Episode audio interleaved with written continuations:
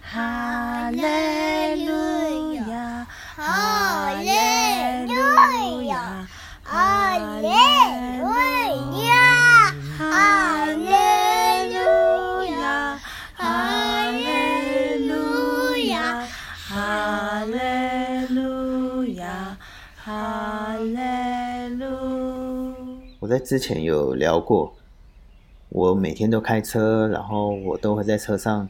放儿童歌曲。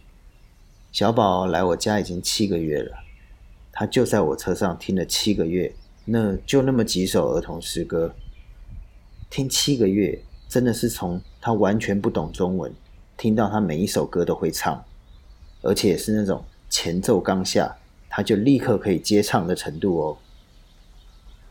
我最近不晓得是真的是每天要做的事情太多，还是人到中年整个体能下滑。反正我最近一天到晚都在觉得好累哦。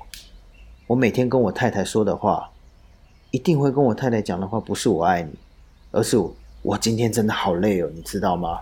我腰酸背痛的。可是我自己却没有察觉到这件事诶。直到有一天，我正在帮小宝换尿布的时候。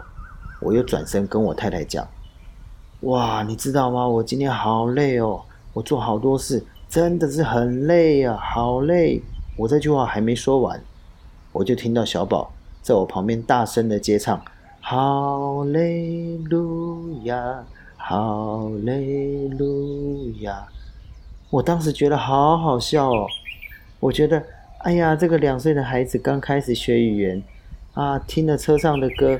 就把赞美神的哈利路亚讲成好累路亚啊，他的发音好可爱哦。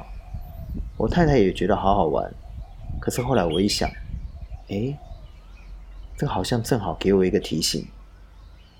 我也才发觉，我真的很常在家里抱怨，说自己好累好累。可是其实抱怨真的不会让我感觉好一点，而且我知道反而会让周遭的人感受到我负面能量。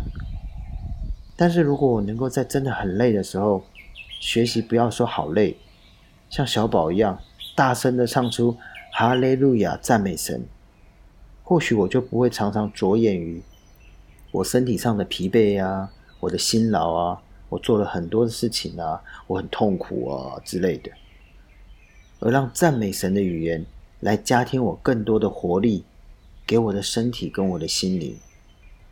就好像刚刚那一首小宝最喜欢的诗歌，最后一句唱的：“我的帮助是从造天地的耶和华而来。”亲爱的天父，求你帮助我，真的改掉这个爱抱怨的习惯，让我能够将每天说好累这件事情改成哈利路亚，让我仰望你，因为我知道你是帮助我的，你也是我力量的泉源。